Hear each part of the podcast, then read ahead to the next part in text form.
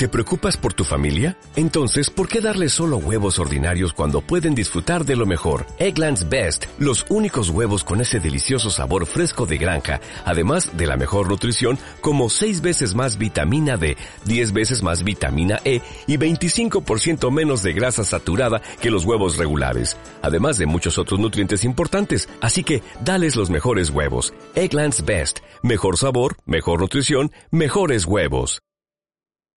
Son las 8, las 7 en Canarias. Aquí y ahora comienza la edición de verano de Visión Global. Hasta las 9 de la noche ya empezamos.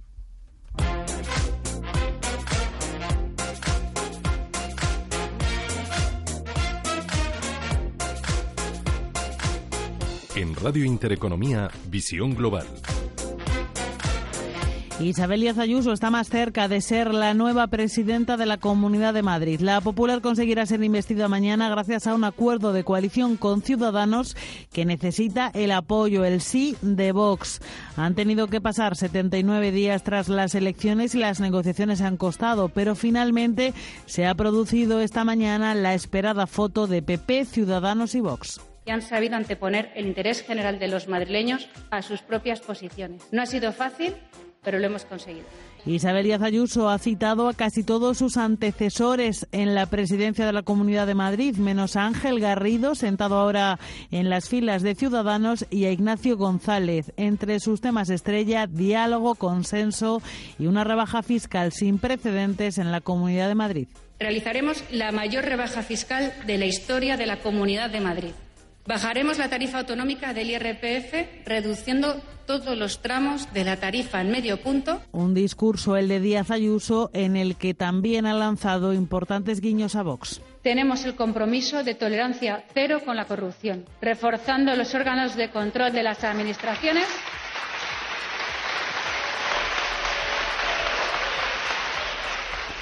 Tolerancia cero para la corrupción, momento que ha aprovechado la oposición para aplaudir como estábamos escuchando. Y Ciudadanos ha visto reflejados todos los puntos de su acuerdo en el discurso de Díaz Ayuso. Ignacio González, que será vicepresidente y portavoz, ha subrayado que el papel de la formación naranja será precisamente el de estar permanentemente al acecho de la corrupción. Desde luego, si hubiera cualquier atisbo de corrupción en el próximo gobierno, pues evidentemente seríamos los primeros interesados nosotros en exigir dimisiones, exigir responsabilidades.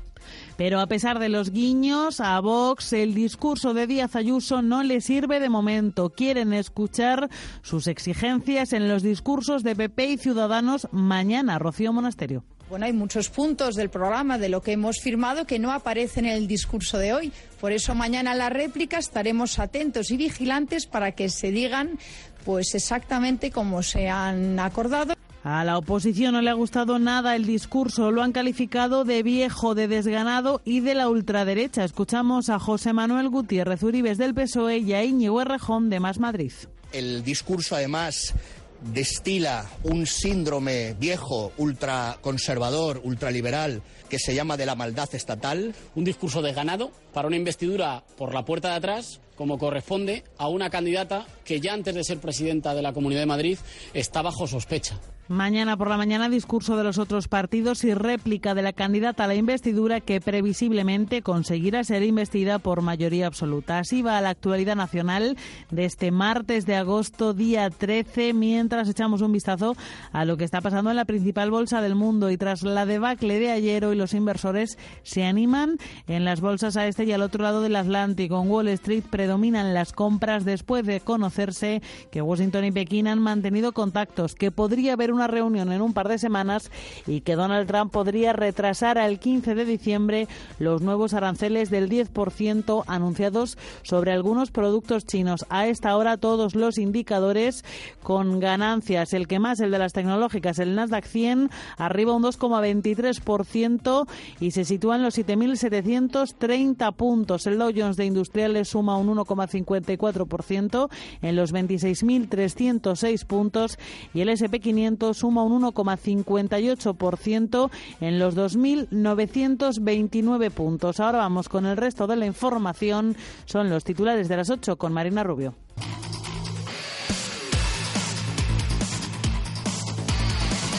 El gobierno estudia cobrar una cantidad simbólica por el uso de las autovías. Es una medida orientada a garantizar el buen estado del firme, eliminar el sistema de pago en las autopistas y hacerlas más rentables. María Jesús Montero habla de estudios en fase preliminar no son más que eso, que estudios que están intentando poner de manifiesto que se está haciendo en otros países, Portugal, Francia, Italia, en otros lugares de nuestros países vecinos y por tanto se está en esa tarea.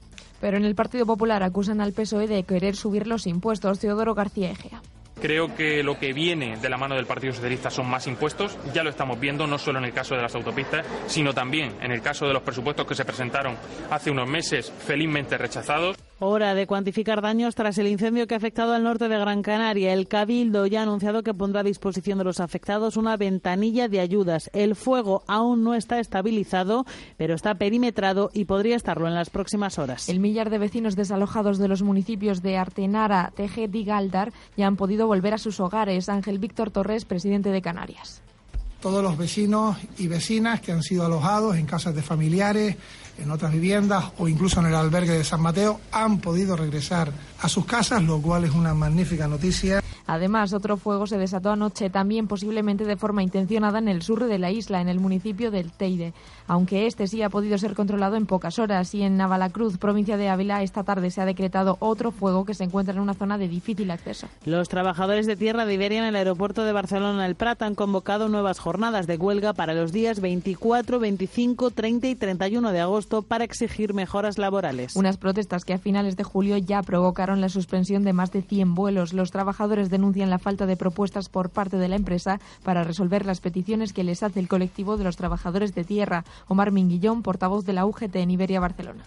Insistimos que son problemas de falta de personal, abuso de horas perentorias o extraordinarias de, de obligado cumplimiento, así como una mejor reorganización de turnos y así como mejoras en la plantilla, eh, de pasar de eventuales a fijos a tiempo parcial de fijos de tiempo parcial a fijos de tiempo completo. En Portugal, cientos de gasolineras continúan desabastecidas en la segunda jornada de la huelga indefinida de transportistas. El gobierno luso ha amenazado con multas e incluso con cárcel a aquellos que no cumplan con los servicios mínimos. El 16,8% de la red tiene falta de algún combustible y el 67,6% no presenta ningún problema. Anticipándose a esa posibilidad, muchos automovilistas cargaron gasolina durante el fin de semana y otros están repostando en España. En Argentina, el presidente del país, Mauricio Macri, ha prometido reformas económicas tras el hundimiento de los mercados ayer, también del peso y tras su debacle electoral. Macri ha responsabilizado de lo ocurrido al kirchnerismo. La alternativa al gobierno, la alternativa kirchnerista, no tiene credibilidad. Sin embargo, el ganador de las elecciones de este domingo, Alberto Fernández, le ha recordado a Mauricio Macri que quien está gobernando ahora mismo es él. Es él. El único responsable de lo que le pasa a la Argentina se llama Mauricio Macri. Yo lamento decirlo de este modo pero hay un momento donde me doy cuenta que no lo perciben. Quedan diez semanas para que se celebren las elecciones y parece que por delante hay una dura guerra dialéctica, política y económica. Y Plácido Domingo se cae del cartel del concierto que la Orquesta de Filadelfia ofrecerá el próximo 18 de septiembre tras las acusaciones de acoso sexual que nueve mujeres de su entorno laboral han hecho públicas hoy contra él. La próxima aparición del cantante será el 25 de agosto en el Festival de Salzburgo, que lo ha respaldado de forma oficial tras la publicación de la noticia por parte de la agencia Associated Press. El tenor español ha contestado en un comunicado que es doloroso oír que, ha podido molestar a alguien. Ha calificado las acusaciones de inexactas y ha añadido que las reglas y valores por los que hoy nos medimos y debemos medirnos no son muy distintos son muy distintos de cómo eran en el pasado. Información internacional. Que nos lleva un día más a Hong Kong. Segunda jornada consecutiva de vuelos cancelados. Crece la tensión en el aeropuerto y las fuerzas de seguridad han tratado de contener a los manifestantes usando gas pimienta. El aeropuerto se convierte en el centro de las protestas que llevan ya meses produciéndose para pedir medidas democráticas y la dimisión de la jefa del gobierno Carrie Lam. Naciones Unidas pide a las autoridades hongkonesas actuar con contención e investigar la actuación de las fuerzas de seguridad este fin de semana.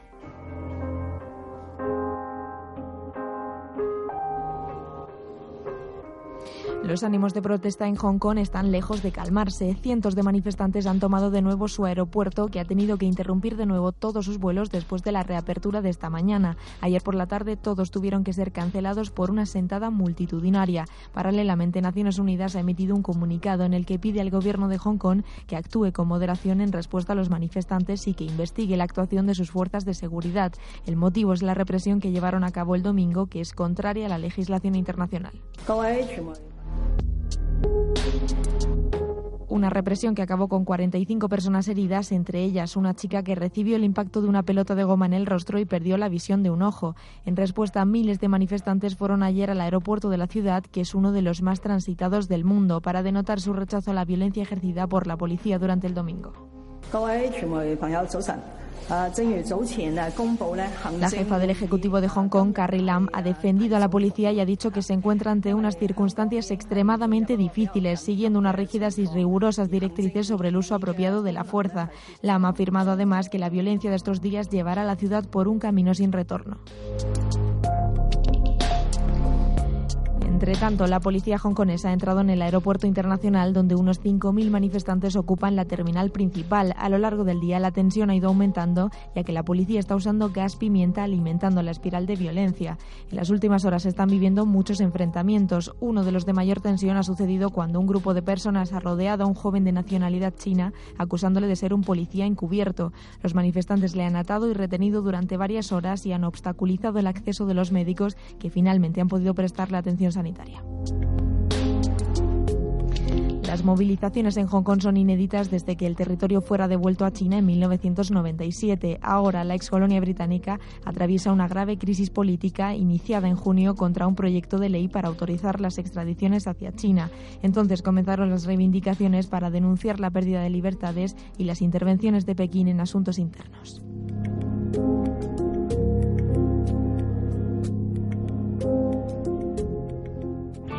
Bontobel Asset Management. Calidad suiza con el objetivo de obtener rendimientos superiores a largo plazo. En Bontobel Asset Management siempre estamos a la vanguardia de las inversiones activas en bonos y acciones. Para más información, entre en nuestra página web bontobel.com barra am. Bontobel Asset Management, su especialista global en fondos de inversión. Carlin, líderes en papelería por precio y por servicio, siempre cerca de ti, con más de 500 puntos de venta a tu disposición. Visita nuestra nueva web carlin.es y compra directamente. Invertir en bolsa no es un juego, por eso nuestra recomendación es que no siga invirtiendo sin aprender o su dinero irá a parar a manos de quien sí sabe hacerlo. Tenga en cuenta que por el dinero que usted puede perder en la próxima inversión que realice sin los conocimientos necesarios, en CML Bolsa le enseñaremos a invertir profesionalmente. Aprender a invertir en CML Bolsa será su mejor inversión. CML Bolsa 91 436 28 74 91 436 28 74. Yo buscaba abogados de confianza, con experiencia y que supieran lo que hacían. En Durán y Durán Abogados siempre han cumplido mis expectativas. Mi divorcio, la herencia de mis padres, la cláusula suelo de la hipoteca, siempre que necesito algo, confío en Durán y Durán Abogados. En Durán y Durán Abogados sabemos lo que importa. Encuéntranos en www.duranyduranabogados.com o en el 900 833 020. 900 833 020. Durán y Durán, abogados de confianza. Visión global. Los mercados. Bontobel Asset Management patrocina este espacio.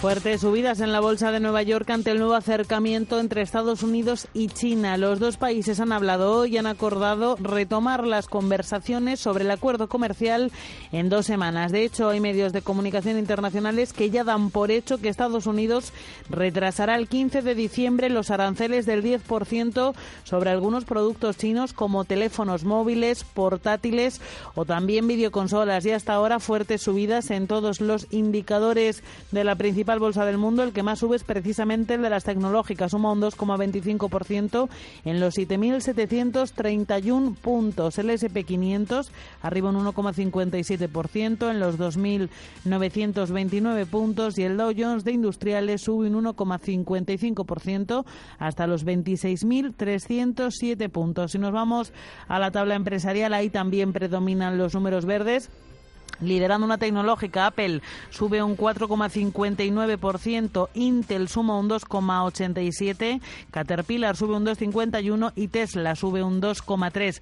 También Facebook está subiendo un 2,3%. Entre las que menos suben, porque pocas tenemos en números rojos, Coca-Cola, que sube un 0,17%, o Pfizer, que sube un 0,33%. También pendientes del Merval argentino, que tras sufrir ayer una de las caídas más importantes de su historia, anotándose pérdidas de más del 35% tras la inesperada victoria del candidato kirchnerista en las primarias, hoy se recupera con ganancias que a esta hora son del 5,6% hasta los 29.072 puntos no se está recuperando tanto el peso argentino. Y aquí en los mercados del viejo continente, Europa ha estado hoy sobre todo pendiente de las noticias que han llegado desde Alemania, tras conocerse el mal dato de confianza de los inversores que esta mañana ha sufrido su mayor caída desde el Brexit. Y todas las bolsas, sin embargo, han conseguido remontar la mala jornada de ayer, también como empezaron gracias al empuje de Wall Street. Aún así, los aumentos han sido leves. El IBEX 35 ha acabado la jornada con ganancias del 0 22%, rozando los 8.700 puntos. Vamos a saber más en la crónica de bolsa con Marina Rubio. El selectivo español abrirá mañana los 8.695 puntos. La jornada de hoy ha estado marcada por la volatilidad. Por la mañana el IBEX ha caído a niveles mínimos de la primera semana de enero y ha marcado mínimos intradía de 8.610 puntos para después reactivar las ventas gracias al empuje de Estados Unidos. El selectivo español ha llegado a recuperar en algunos momentos de la sesión los 8.700 puntos. Al cierre, sin embargo, ha perdido fuelle para cerrar con avances del 0,22%. Arcelor y Ence lideran las subidas con una escalada del 5, y del 4,7% respectivamente. Celnex y AENA hoy a la cola. La compañía de telecomunicaciones ha perdido un 2,5% y el gestor aeroportuario ha caído un 1,55%. En el resto de bolsas europeas la jornada también ha estado marcada por la volatilidad, muy pendientes de Alemania tras conocerse el mal dato de confianza de los inversores que esta mañana ha sufrido su mayor caída desde el Brexit. El DAX ha conseguido apuntarse subidas del que el punto de un 0,6% hasta los 11.750 puntos el FTSE 100 de Londres ha subido un 0,33% hasta los 7.250 puntos. El CAC 40 sumó un 0,99% hasta los 5.363 puntos. El MIB italiano ha subido con fuerza, ha liderado los avances bursátiles del viejo continente con un alza del 1,36% hasta los 20.539 puntos. Y la rentabilidad del bono es y no vamos con la rentabilidad, no vamos todavía con el mercado de renta fija. Vamos a hablar de la deuda pública del Tesoro Público que ha, que ha captado este martes 4.521 millones de euros en letras a 6 y 12 meses y lo ha hecho ajeno a las crisis que sacuden países con fuertes vínculos con España como Argentina o Italia. En concreto ha logrado colocar ambos tipos de letras en los tipos negativos en ambas referencias situándose en mínimos históricos. Vamos a conocer un poco más cómo se comporta la deuda Pública Española en el siguiente reportaje de Laura Guzmán.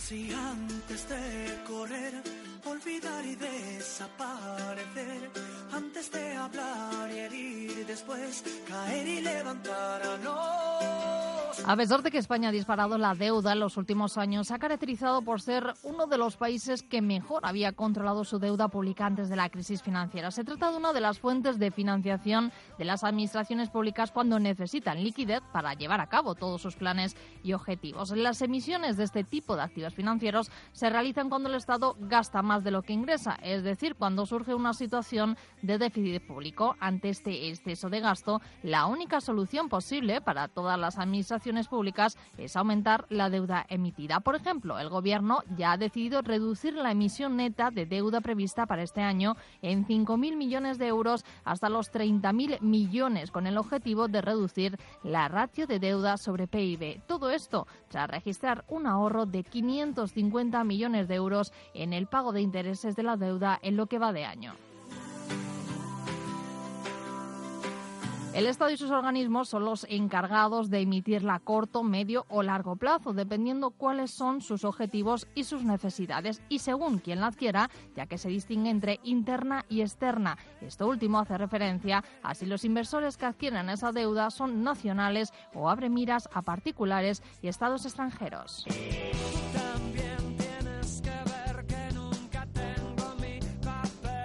La inversión en deuda pública se puede hacer a través de tres instrumentos, letras del Tesoro, los bonos y obligaciones del Estado. La mayor diferencia para el pequeño inversor son las cantidades y los plazos a los que invierte. Cada uno se emite a un plazo determinado y ofrecen un porcentaje de rentabilidad diferente que aumentará a medida que el emisor genere más dudas o incertidumbres relativas a la devolución de esa inversión. Por ejemplo, el bono alemán, que es el bono alemán con un vencimiento a 10 años, es considerado un activo refugio en marzo de este año entraba de nuevo en terreno negativo, cota que no tocaba desde 2016.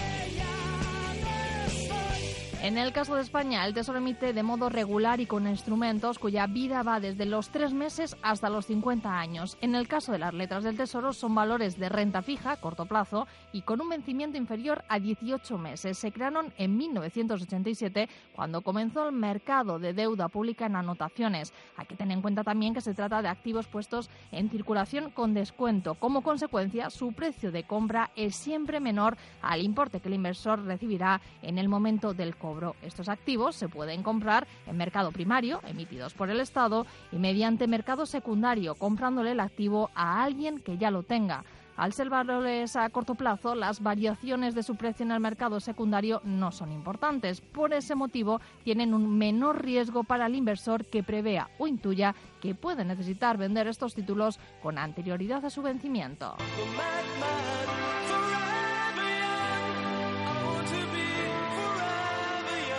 Vamos con los dos que nos quedan, bonos y obligaciones. Realmente tienen las mismas características, pero varía el plazo. Los bonos son para un horizonte a medio plazo y las obligaciones a largo. Si nos centramos en los primeros, son emitidos por el Tesoro Público a un plazo de tres o cinco años mediante una subasta competitiva. Hace tan solo dos meses era la primera vez en la historia que el Tesoro vendía en negativo bonos a cinco años. Si seguimos con las características, además eh, de la forma de pago, es explícita, por lo que se emiten especificando esa rentabilidad que se dará.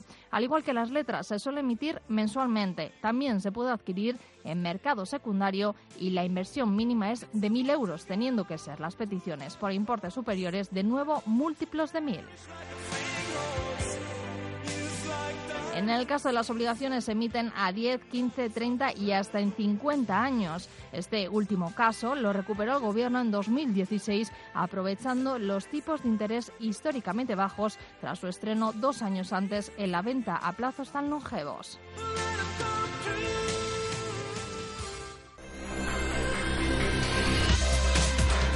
Y ahora sí vamos con el mercado de renta fija. La rentabilidad del bono español a 10 años vuelve a caer hoy hasta el 0,21%. La prima de riesgo también cae ligeramente y se sitúa en los 81,9 puntos básicos. La rentabilidad de los bonos alemanes y estadounidenses también hoy con subidas. El boom en el menos 0,61% y el bono americano en el menos 3,91. El euro hoy ha vuelto a caer tras los malos datos de Alemania frente al dólar. Se cambia a 1,11 y la libra esterlina se estabiliza y se cambia a 1,21. En el mercado de materias primas, el precio del petróleo sigue al alza y se dispara hasta un 4%. El barril de Bren, el de referencia en Europa, se cambia por 61 dólares y el tipo West Texas, el de referencia en Estados Unidos, sube un 3,7% y se cambia a 57,02.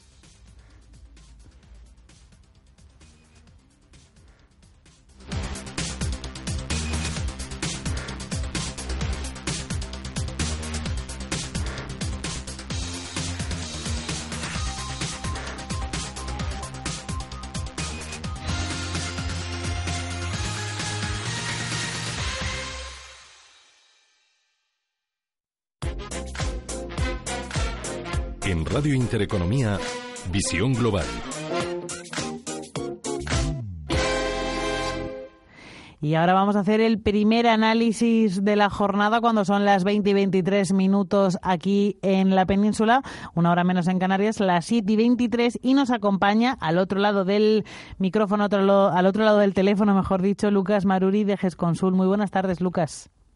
Hola, muy buenas tardes. Después de la jornada de ayer, que fue bastante nefasta para los mercados a este y, otro, y al otro lado del Atlántico, vuelco en las bolsas mundiales por las buenas noticias, con prudencia digo yo, que nos llegan de la guerra comercial con Estados Unidos. Primero pérdidas y luego ganancias en una jornada marcada aquí en el viejo continente por la volatilidad, ¿no? Efectivamente, efectivamente. Y hemos tenido una jornada que ha empezado con, con caídas, como venía siendo ya habitual desde la semana pasada, pero como bien dices, a las tres y media, eh, pues bueno, se ha dado a conocer la noticia de que la administración de Trump eh, retrasaba la entrada en vigor de, de la medida arancelaria que Trump había anunciado a principios de este mes hasta el 15 de diciembre y esto pues la verdad es que ha sentado muy bien al mercado.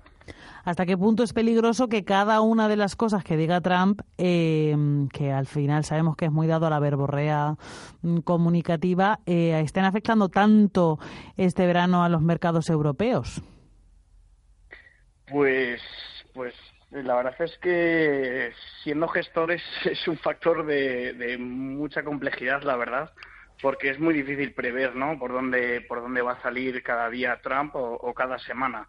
Da la sensación de que, de que las actuaciones son bastante viscerales y entonces, pues, pues la previsión es, es mínima, ¿no? Entonces, al final, pues eh, lo que estamos haciendo, sobre todo, es contar ya con, con este factor de sorpresa eh, a la hora de gestionar las carteras lo cual no deja de ser pues un, factor de, dificultad muy alta. ¿no? El IBEX 35 está viviendo un verano un tanto malo. Hoy ha llegado otra vez a mínimos de enero.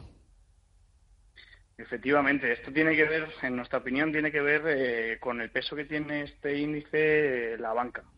A día de hoy pesa la banca un 24,5% y con los anuncios de posibles nuevos estímulos por parte del Banco Central Europeo, la verdad es que la actividad bancaria, el negocio bancario, pues tiene todas las de perder, ¿no? Porque afecta directamente a la rentabilidad de, los bancos y por eso eh, pues se han comportado bastante mal en lo que va de año, con llevando el, el índice pues a ser uno de los peores de Europa. Y por la mañana hemos tenido el susto en Alemania después de conocer el índice de confianza del inversor que se ha desplomado hasta mínimos de 2011. ¿Tenemos a la economía alemana sufriendo ya seriamente?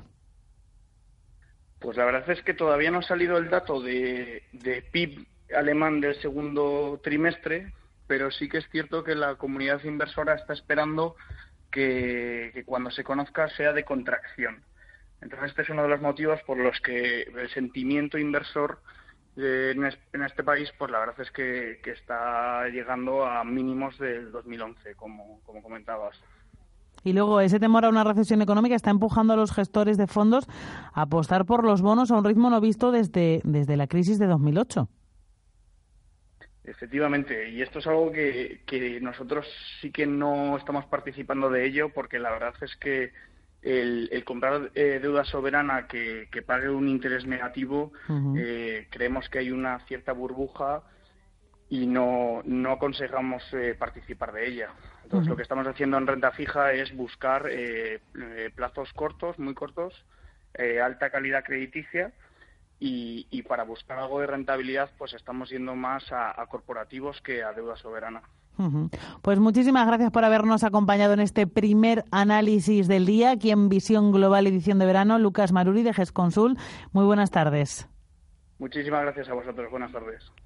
Bontobel Asset Management ha patrocinado este espacio. Bontobel Asset Management calidad suiza con el objetivo de obtener rendimientos superiores a largo plazo. En Bontobel Asset Management siempre estamos a la vanguardia de las inversiones activas en bonos y acciones. Para más información, entre en nuestra página web bontobel.com barra am. Bontobel Asset Management, su especialista global en fondos de inversión.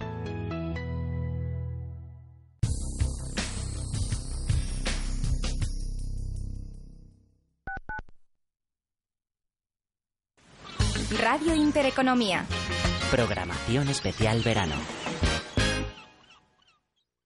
Oliver y Alcázar, especialistas en implantología de carga inmediata, trae a España los implantes corticales, indicados para pacientes con reabsorciones extremas de hueso, sin necesidad de injertos óseos, prótesis definitiva en menos de un mes y al mismo precio que los implantes tradicionales. Confía en Oliver y Alcázar y vuelva a sonreír. Primera consulta gratuita en el 91 564 6686 o en oliverialcázar.com.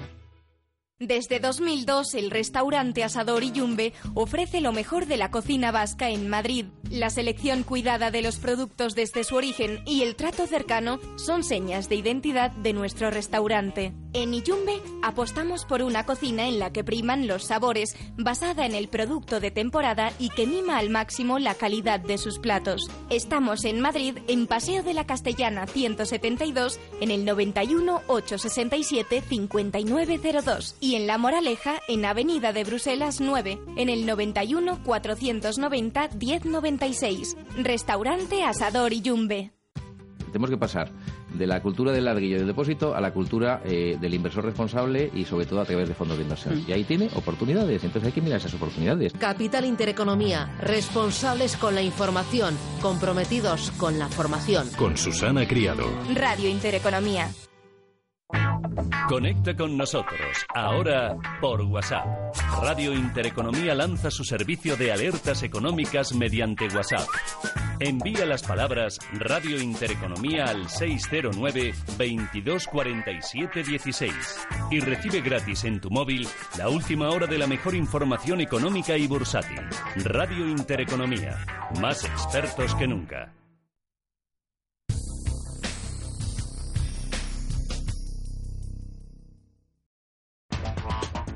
En Visión Global, la tertulia de los negocios. en la que vamos a analizar la situación política y económica de nuestro país en este verano tan sumamente atípico por toda la actividad política que está habiendo. Lo vamos a hacer con Emiliano Garayar, presidente de Garayar Abogados. Muy buenas tardes, Emiliano.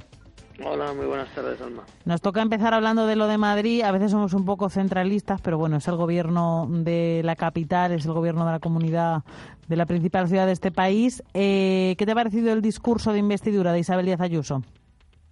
Pues parece que ha sido un poco plomo, ¿no? Eh, no, no ha avanzado mucho y vamos, y parece que yo creo que lo único que ha sorprendido, si es que ha sorprendido algo que poco, ha sido el hecho de que haya recordado a, a antecesores en el cargo no menos polémicos como Ruiz Gallardón, Esperanza Aguirre o Cristina Cifuentes.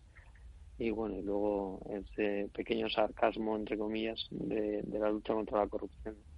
Y que no haya citado a Ángel Garrido y a Ignacio González. Eh, bueno, Ángel Garrido porque Roma no paga traidores, a pesar de que son sus socios de gobierno y no sé si lo va Curioso. a tener que no sé si lo va a tener que asumir en, en su propio gobierno. Pero bueno, ella estaba citando los discursos de investidura y evidentemente pues Ángel Garrido no, no fue un sustituto, vamos, no, no, no resultó un candidato elegido tras un proceso electoral, sino fue el sustituto uh -huh. de, de, Cristina Cifuentes tras su dimisión. ¿no? Eso podría explicarlo. Bueno, y en caso de, de Ignacio González, pues habla por sí mismo. ¿Y qué te ha parecido la postura de Vox diciendo, Rocío Monasterio, que mañana podrían no votar a favor si Díaz Ayuso no menciona partes literales de esas exigencias que les habrían hecho tanto al PP como a Ciudadanos?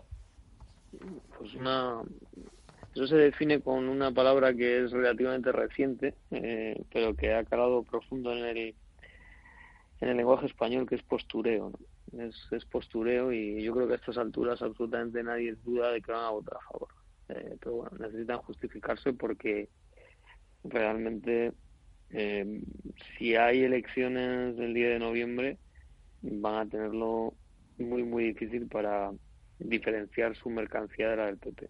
Uh. Si nos vamos al gobierno central, tenemos a Pedro Sánchez, que está de vacaciones esta semana, pero tenemos a los ministros con diferentes actividades. Parece que la actividad en el PSOE no para, pero donde sí que parece, al menos, que está muy ralentizada es en Podemos. Eh, sí, bueno, porque están en la crianza, ¿no? Que dirían. Está, está el máximo líder criando y, bueno, los máximos líderes, el matrimonio de Ceausescu eh, sin ofender a nadie. eh, criando y por lo tanto pues eh, parece que, lógicamente la familia es lo primero. Y todos tienen derecho al descanso y a la baja paternal y maternal. Por tanto pues yo creo que también a los españoles no viene mal que, que, Pablo Manuel les alivie de, su presencia unos días y bueno, eh, yo creo que en general antes en agosto no pasaba nada y ahora parece que es obligatorio que pasen muchas cosas. Pasan tantas que ni siquiera es necesario eh, sacar la serpiente de verano habitual del problema de Gibraltar. Bueno, hubo antes del verano, hubo antes del verano un amago con, no sé si recordarás, con con, que los americanos pidieron la colaboración del Reino Unido y no de España. Sí, pero pasó pasó así un poco. Mm, sí, fue, fue muy, fue muy breve. Qué tiempos aquellos donde, donde se reconquistaba Gibraltar prácticamente todos los agostos. Cierto. Una pena. Hemos perdido las buenas tradiciones. cierto que está siendo un verano un tanto atípico y cierto que yo supongo que la gente estará un poco cansada de hablar todo el rato de lo mismo. Pero ¿qué va a pasar? ¿Que cuando llegue septiembre van a volver a pisar el acelerador? Hombre, pues si no dejan de hablar de lo mismo. O sea, eh, Sánchez es un, presidente hiperactivo casi a los Sarkozy. No sé si os acordáis de Sarkozy, el antiguo presidente francés, que era, que era hiperactivo el hombre. Eh, y, nuestro Sánchez pues también es hiperactivo. Y el PSOE, pues, eh, parece el síndrome del horror vacui y llena todos los espacios. Entonces se reúne con colectivos sociales, no paran de hacer declaraciones y no son unos otros. Hemos tenido la polémica de la investidura de Navarra la semana pasada, ahora tenemos la polémica de la investidura de Madrid eh, como Adari de la oposición, eh, y, por lo tanto esto es un no parar, además del folletón eh, de, de, Podemos, ¿no? O sea, de Podemos sí, Podemos no, eh, baile de la Yenca, gobierno de cooperación, de coalición, acuerdo a la portuguesa programático, en fin, yo creo que han recorrido todos los todos los platos posibles del menú y volverán a empezar por, por, el entrante, ¿no? A partir de septiembre, pues otra vez. Y el partido que está ciertamente desaparecido en este agosto de tanta hiperactividad como decías es Ciudadanos, ¿no crees? Eh, bueno, eh, realmente yo, yo creo que lo hemos dicho en la tertulia varias veces, ¿no? Eh, a salir del mundo Val, yo creo que están intentando proteger a, a Rivera de cierta sobreexposición mediática. Bueno, que pues, también necesitará un poco de, vacaciones. Sí, bueno, ya sabes tú que, que normalmente a todos nos pasa, ¿no? Que los, las primeras etapas del amor pues son más intensas y requieren una mayor dedicación. Luego las cosas se racionalizan un poco, ¿no? Pero es, los, los, los, los, los arranques eh, emocionales suelen ser muy intensos. Y él está en plena en pleno en pleno eh, como diría romance imagino porque yo no desconozco los pormenores de su vida afectiva pero por lo que cuenta la prensa rosa pues él está, está ahora iniciando una relación que, que, promete ser intensa a, la que ya han dado por muerta varias veces. Sí, no pero Ciudadanos está hablando en serio está descolocado desde la moción de censura eh, ¿Están pues, reajustándose un poco las posiciones, crees? Eh, no, yo, yo creo que, que Rivera mm, no se controla el partido o, que la, o, la, o que la facción que controla el partido eh, está perfectamente encarnada por Rivera, pero se han hecho una apuesta de giro a la derecha para convertirse en la fuerza hegemónica del espacio de centro-derecha. Eh, la han perdido, evidentemente, porque ahí están los resultados electorales, tanto las generales como las autonómicas locales y europeas, pero siguen siguen RQR. Yo creo que España, desgraciadamente, es una opinión muy personal, por supuesto, pero va a perder una magnífica oportunidad histórica de centrar al PSOE con un gobierno social liberal afrontar las reformas eh, tan perentorias en temas estructurales que tiene el país. Y, bueno, pues vamos a, generar la legislatura de la, de la inestabilidad con la muleta de independentistas, separatistas y comunistas eh, con suerte, porque si ni siquiera llegamos ahí, pues estaremos en, las cuartas elecciones de cuatro años, cuartas elecciones generales, sin contar europeas, autonómicas, locales, etcétera. O sea que para mí, desde luego, es, es, un drama el giro ciudadano, primero porque perseverar en, una estrategia manifiestamente fracasada y convertirse pues al final en una segunda marca del PP, eh, que, en mi opinión eh, no les va a augurar nada, nada positivo, desde luego si hay una repetición electoral. Pero ellos sabrán. Ellos sabrán. Emiliano, ¿qué te ha parecido la propuesta del gobierno que dicen que lo están estudiando de pagar una cantidad simbólica por utilizar las autovías? Es que somos pobres, eh, solo que todavía no nos hemos dado cuenta, ¿no? Eh, España, España tiene unas infraestructuras, estaba hoy en una comida de trabajo, de trabajo, subrayo de trabajo, eh, con unos holandeses, como sabéis los europeos tienen la temporada alta de vacaciones en junio, julio y agosto para ir, sobre todo a estas alturas es ya pleno trabajo, lo cual tiene sentido, ¿no? Porque estamos en el mes 8 y si como los españoles llegamos a, entonarnos el 15 de septiembre y tenemos los puentes de diciembre, pues nos queda dos, meses y medio para terminar el año. Y, y estos señores eh, que, representan a los inversores eh, eh, ciertamente relevantes, me alababan la gran calidad del metro de Madrid eh, y efectivamente, es, impresionante la red de metro, la limpieza, la puntualidad, la seguridad, la frecuencia. Eh, y, lo que ocurre es que nosotros hemos llenado el país eh, en el desarrollismo, entre comillas, de los 90 y los 2000 con mucho fondo europeo y con mucho endeudamiento y con mucho cacique local que quería poner el polideportivo, la estación del AVE, el aeropuerto privado o público en el, jardín de su casa eh, para contratar a su, a su eh, eh, electorado, a su, a, su, circunscripción, como los americanos, ¿no?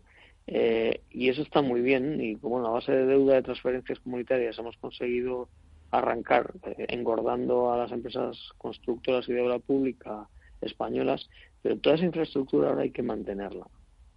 Y es muy caro mantener. Y, y cuentan una anécdota que no sé si es cierta, del secretario de Transportes de Estados Unidos de hace no muchos años, tres, cuatro, cinco, cuando vino, estaban pensando visitar el AVE en California y vino a visitar la red de, AVE española. Y estaba yo creo que con, con Pepiño Blanco. Eh, y bueno, pues eh, hizo el trayecto yo creo que Madrid-Barcelona, y eh, le preguntaron que qué, les había, qué, le había parecido, qué le había parecido la infraestructura española y tal. Y respondió, ustedes deben ser muy ricos. Pues, ¿Por qué? Porque si vemos cómo están las infraestructuras esto, americanas, eh, son impropias de, la primera potencia mundial e incluso un país desarrollado como ellos. Eh, si vemos cómo están las infraestructuras italianas, pues están años luz de las infraestructuras españolas. Pero, y lo mismo ocurre con las alemanas y prácticamente con todos los demás de los países del continente. ¿Por qué? Porque las nuestras son más nuevas y todavía no son decrépitas y no sufren el desgaste de, de mantenerlas o de no poder llegar a mantenerlas, ¿no? Pero una red de autopistas como la española, de AVE como la española, de aeropuertos como la española, de puertos como los españoles, exigen un esfuerzo en capital brutal para su mantenimiento. Y aquí estamos acostumbrando a la población al todo gratis, con el céntimo sanitario. Eh, todo son problemas, y tal. si tienes que pagar un euro por receta, es la crisis mundial, es la expropiación, es el sheriff de Nottingham contra Robin Hood, etcétera, etcétera. Entonces, eh, vamos por el mal camino, porque tenemos un endeudamiento que prácticamente sobrepasa el 100% del PIB, eh, tenemos una pirámide de población con la que tenemos un empleo precario, con la tenemos una recaudación fiscal, con la que tenemos un fin de ciclo como el que tenemos económico, en donde, donde hay una ralentización clara, y somos un país que no es rico y por lo tanto alguien tiene que pagar el mantenimiento de esas infraestructuras, que es un capital físico esencial para el desarrollo del país. Y está muy bien a corto plazo decir, Aquí todo gratis, sanidad gratis, autopistas gratis, aeropuertos gratis y lo que se tercie. Pero es insostenible y lo que no pagamos nosotros lo tenemos que financiar con deuda y supone pasar la factura a las generaciones futuras. Y me parece, esto me parece profundamente amoral. Y si quieres, podemos terminar en Argentina porque, bueno, pues ayer se llevó la bolsa un batacazo tremendo porque de repente, sin, sin, sin esperarlo, ganó el candidato kirchnerista en las primarias. Bueno, ganó. No, no ganó nada. Ganó en las primarias de su partido donde era candidato único. Sí. Eh, pero bueno, sí, lo cierto es que se ha interpretado como, como el vaticinio de lo que va a ocurrir en octubre cuando se celebran las elecciones. eh, dicen que Argentina es un país eh, maravilloso que solo tiene un problema, que son los argentinos. Eh, pero bueno, para no insultar a nadie, eh, también comiendo con, con, un italiano hace dos o tres días, decía que Italia es un país maravilloso que tiene como único problema a los italianos. Y así podemos seguir diciendo que España es un país maravilloso que tiene como fundamental problema el de los españoles. Yo creo que desgraciadamente los argentinos están en un bucle del que resulta muy difícil salir. Ellos son precursores del populismo eh, demagógico, kirchnerista, peronista. Eh, y bueno, pues eh, por esa senda están marcando el camino casi de Italia y, espero que no el de España, ¿no? Pero es una pena de país, es un país maravilloso eh, que sigue ahondando pues el agujero, ¿no? Y, bueno, la gente vota con el estómago. Eh, creo que los tipos de interés en este momento en Argentina están en el 75%. Mm. Eh, la bolsa bajó un 38% el lunes, aunque hoy subía un 11%. Eh, pero pero es, es, es, muy difícil bueno y se están prácticamente preparando para otro default eh, de deuda soberana y así es imposible yo, yo, no sé qué solución tienen la, desconozco pero pero realmente llevan desde desde el corralito del año 2001 2002 eh, en una situación tremenda de la, de la que no son capaces de salir ¿no? y, no parece esta la vía por la que vayan a encontrar una solución. Una pena, desde luego. Pues de momento vamos a esperar a ver qué pasa en estas diez semanas de aquí a, a, las elecciones, porque de momento ya el candidato peronista y Macri se están echando la culpa mutuamente. Vamos a ver qué pasa. Muchísimas gracias por habernos acompañado, Emiliano Garayar, presidente de Garayar Abogados. Muy buenas tardes, un abrazo. Muy buenas tardes, un abrazo. Gracias.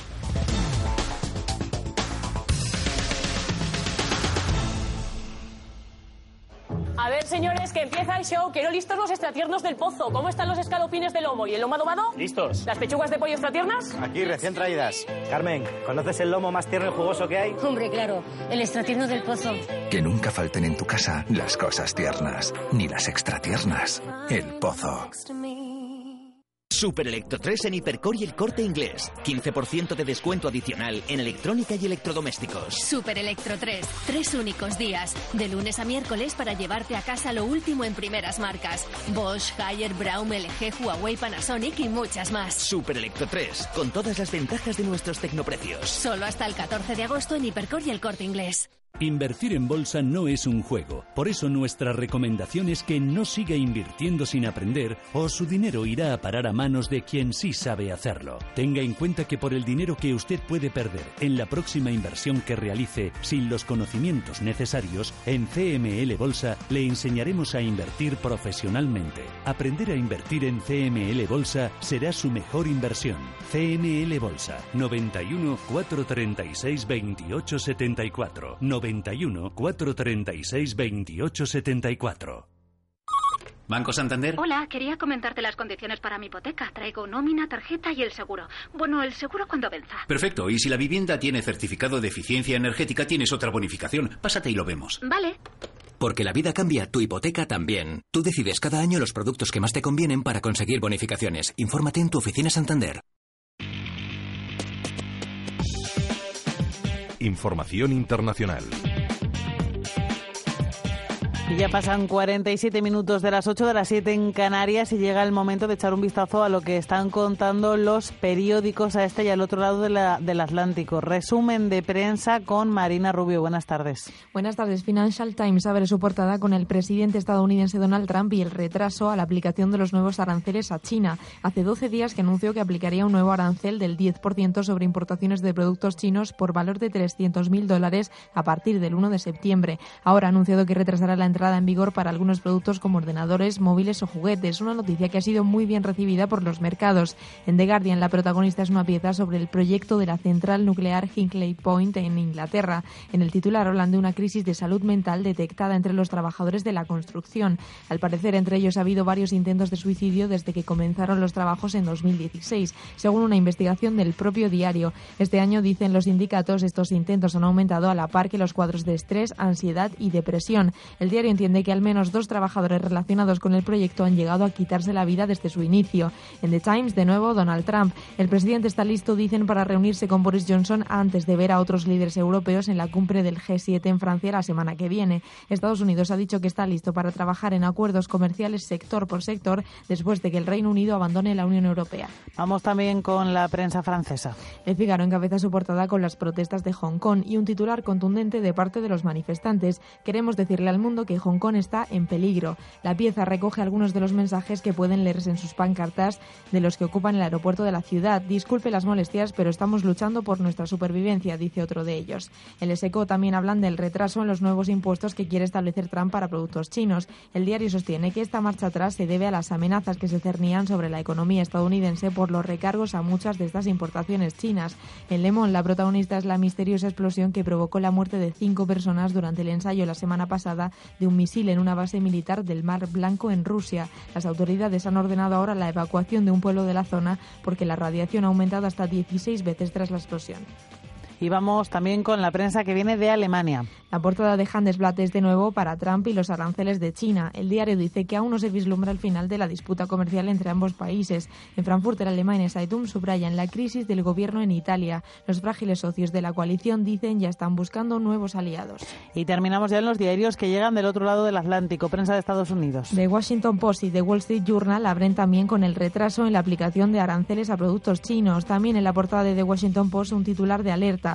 Dos grados más allá del límite. El cambio climático extremo ha llegado a América. La pieza repasa los efectos del cambio de las temperaturas en el país. En Bloomberg actualizan en directo la situación en el aeropuerto de Hong Kong y para terminar en Market Watch ponen el foco en el Dow Jones que sube debido al progreso de las conversaciones comerciales entre Estados Unidos y China.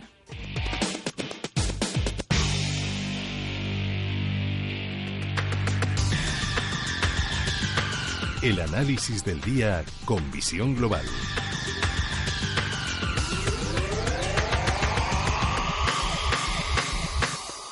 Último análisis de la jornada cuando quedan 10 minutos para las 9, para las 8 en Canarias y cuando queda una hora y 10 para que Wall Street eche el cierre. Ya saludamos a Javier Martín, socio de Ursus 3 Capital, agencia de valores. Buenas tardes. ¿Qué tal? Buenas tardes. Tenemos, eh, Javier, todos los indicadores con subidas. De hecho, el Nasdaq está acelerando esas subidas con casi un 2,5%. ¿Cómo se le ha ocurrido ahora a Donald Trump decir que ahora sí se va a reunir dentro de dos semanas con China? ¿Qué sabe nadie, verdad? ¿Qué sabe nadie?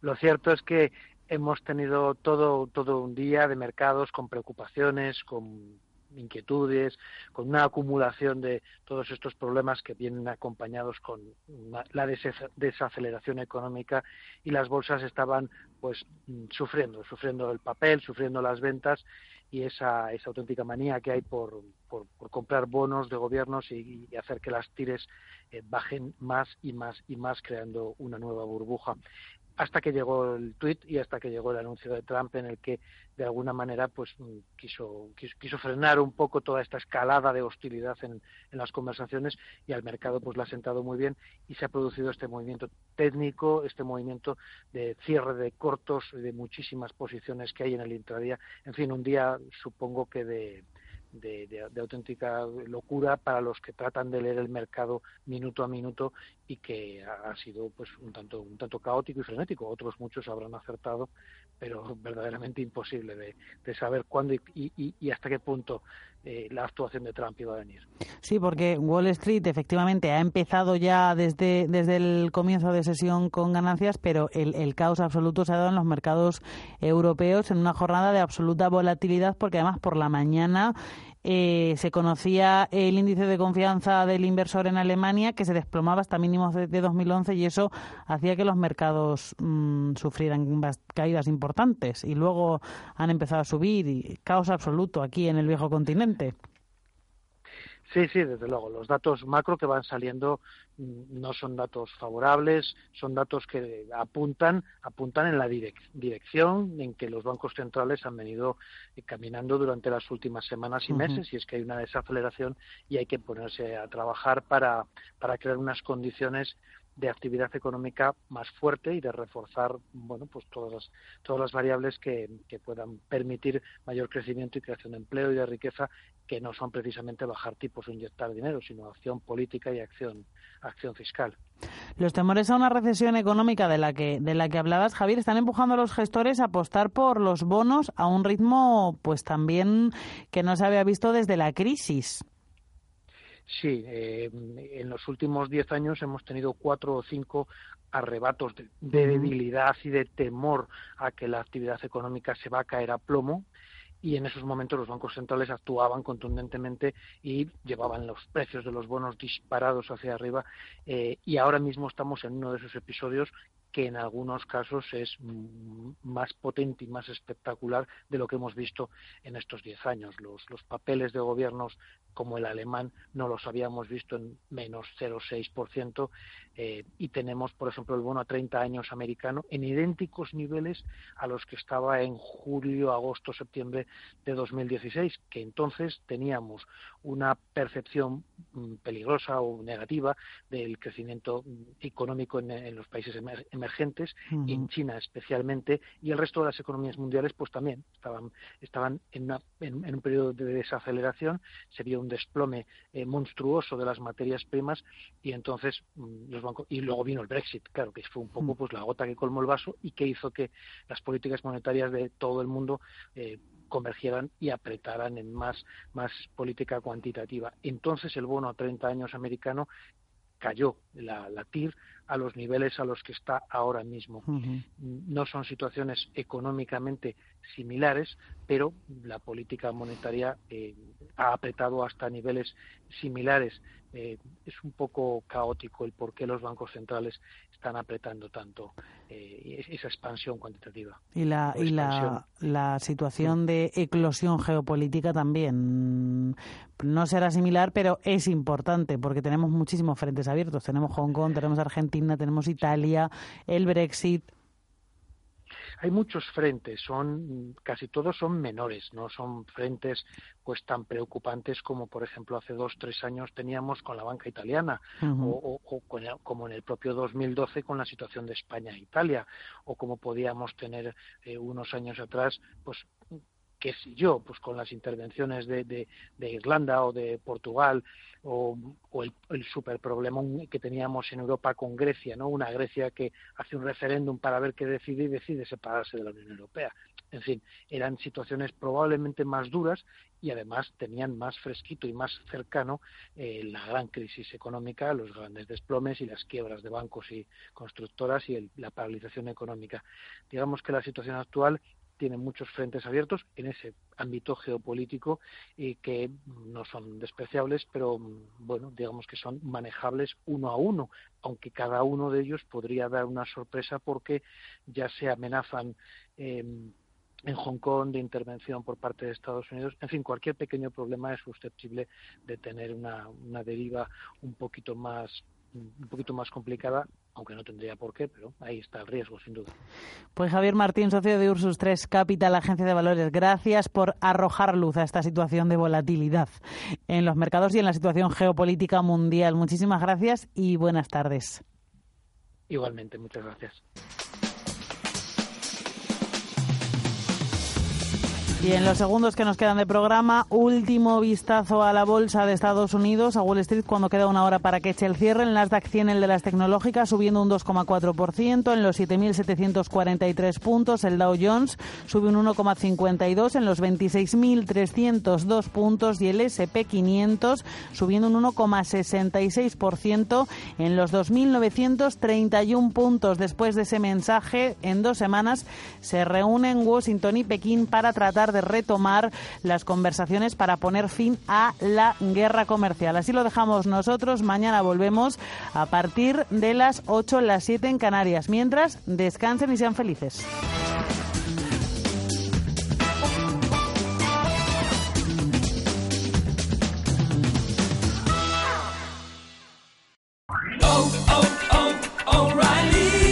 ¿Necesitas ayuda? En O'Reilly Auto Parts te ayudamos. ¿Necesitas algún consejo? Te aconsejamos. Nuestros profesionales en autopartes están siempre disponibles para ayudarte a encontrar lo que necesites. Excelente servicio al cliente es solo una de las ventajas que ofrece O'Reilly Auto Parts. Los profesionales en autopartes. Oh, oh, oh, O'Reilly Auto Parts.